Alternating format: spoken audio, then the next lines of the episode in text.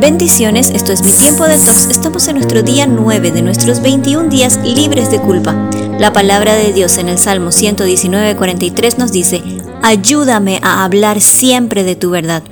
Hay una frase que recita, un vaso medio vacío es también uno medio lleno, pero una mentira a medias de ningún modo es una media verdad. ¿Alguna vez tomaste algún atajo? Quizás para evitar el tráfico o saliste sobre la hora o quizás quisiste evitar alguna barrera. Salmos 119, 29 nos dice, Aléjame del camino de la mentira, no permitas que me engañe a mí mismo, guíame con tus enseñanzas. La mentira muchas veces es como un atajo. Tomamos el camino más corto y aparentemente el más rápido para evitar eludir una responsabilidad a fin de pretender conseguir un resultado que nos tomaría mayor trabajo por el camino de la verdad.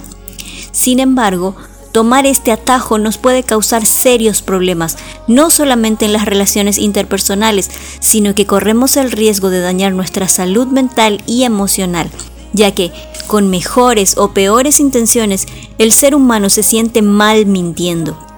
Engañar o mentir nos causa culpa, remordimiento, ansiedad y temor, temor a ser descubierto, por ejemplo. Y si la mentira es tan negativa para nuestro estado de ánimo y nuestra salud, ¿por qué mentimos? La neurociencia nos revela una respuesta simple y concisa. Nuestro cerebro se acostumbra. La amígdala cerebral se activa cuando engañamos para lograr nuestro propio beneficio.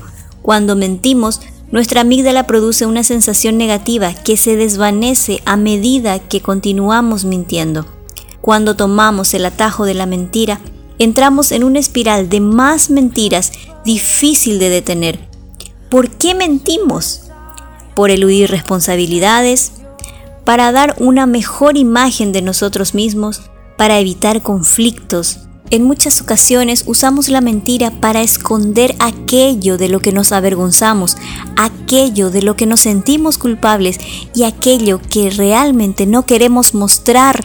La autoestima es un aspecto muy importante a tener en cuenta porque generalmente detrás de este tipo de mentiras hay una autoestima muy dañada y deteriorada, creando una imagen artificial que esconda profundas carencias. Jesús desea sanar tu autoestima y liberarte de esa espiral de mentiras.